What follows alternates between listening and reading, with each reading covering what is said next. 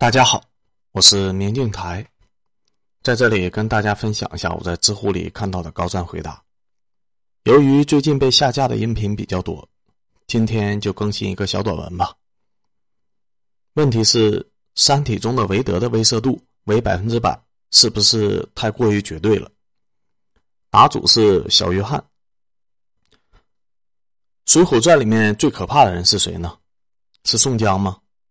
论心眼儿。宋江在整个江湖都是顶级的存在，可是一个黄文炳就几乎能把宋江给弄死，到最后还是死在了区区的一杯毒酒之下。是林冲吗？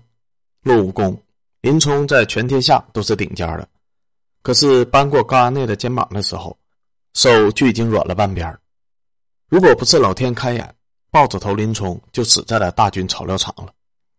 那是武松吗？论力气。武松天生神力，世间罕见。可是张督监只要略微对他释放一些善意，武松那头便败，拼死报效。结果人家做了个套，就险些把武松给杀死。是杨志吗？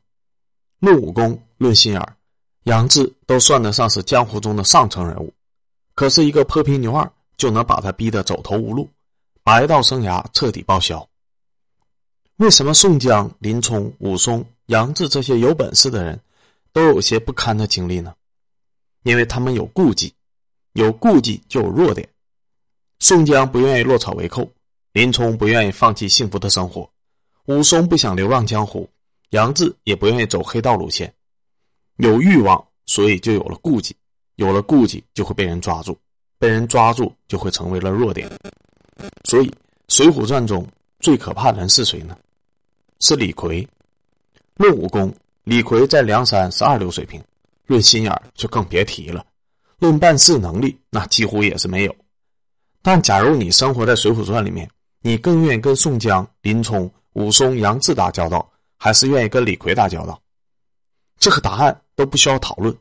没有人愿意跟李逵打交道，为什么呢？因为人人都怕疯狗。疯狗的威慑力不在于他本身的能耐，而在于他是完全的非理性人。行为完全不可控，不受任何的逻辑影响，前一秒笑嘻嘻的，后一秒就可能拿斧头劈你的脑袋。你对于正常人的制裁手段，对于疯狗是完全不管用的。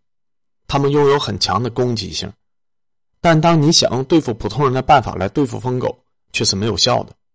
你说我除了你的身份，把你赐配牢城，宋江可能就怂了。李逵给你斧子。你说我免了你的教头，把你发配出去，林冲可能也怂了。李逵给你一斧子，破皮牛二之所以敢招惹杨志，是因为他一眼就看出了杨志是被迫无奈的本分人。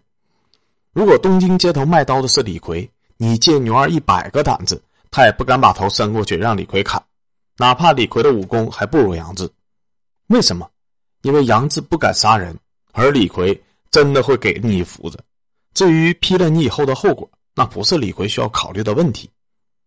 你翻翻四大名著，就会发现，大佬的身边永远有这样的工具人。宋江身边有除了哥哥我们谁都不认的李逵，唐僧身边有连玉皇大帝都不怕的孙悟空，刘备身边有天天要和人大战三百回合的张飞，哪怕贾母身边也有一个脸酸心硬的王熙凤。大佬的尊严来自于他能镇住。身边这条疯狗，刘备的喜怒不形于色是枭雄，而普通人喜怒不形于色是面瘫。双方的区别就是身边有没有一个随时要跟人拼命的张飞。韦德就是一条高配的疯狗，虽然他的底层逻辑和李逵等人是完全不同的。李逵的逻辑是脑袋掉了碗大个疤，而韦德的逻辑是除了一件事以外，其他的所有的东西都无所谓。虽然双方的根本逻辑完全不同，但是表象是一样的，都是高度的不可控，做事不考虑后果的疯狗。人人都怕疯狗，三体人也怕，所以罗辑的威慑度有百分之九十，那是因为他的威慑度只有百分之九十；而韦德的威慑度有百分之百，那是因为那个表只有百分之百而已。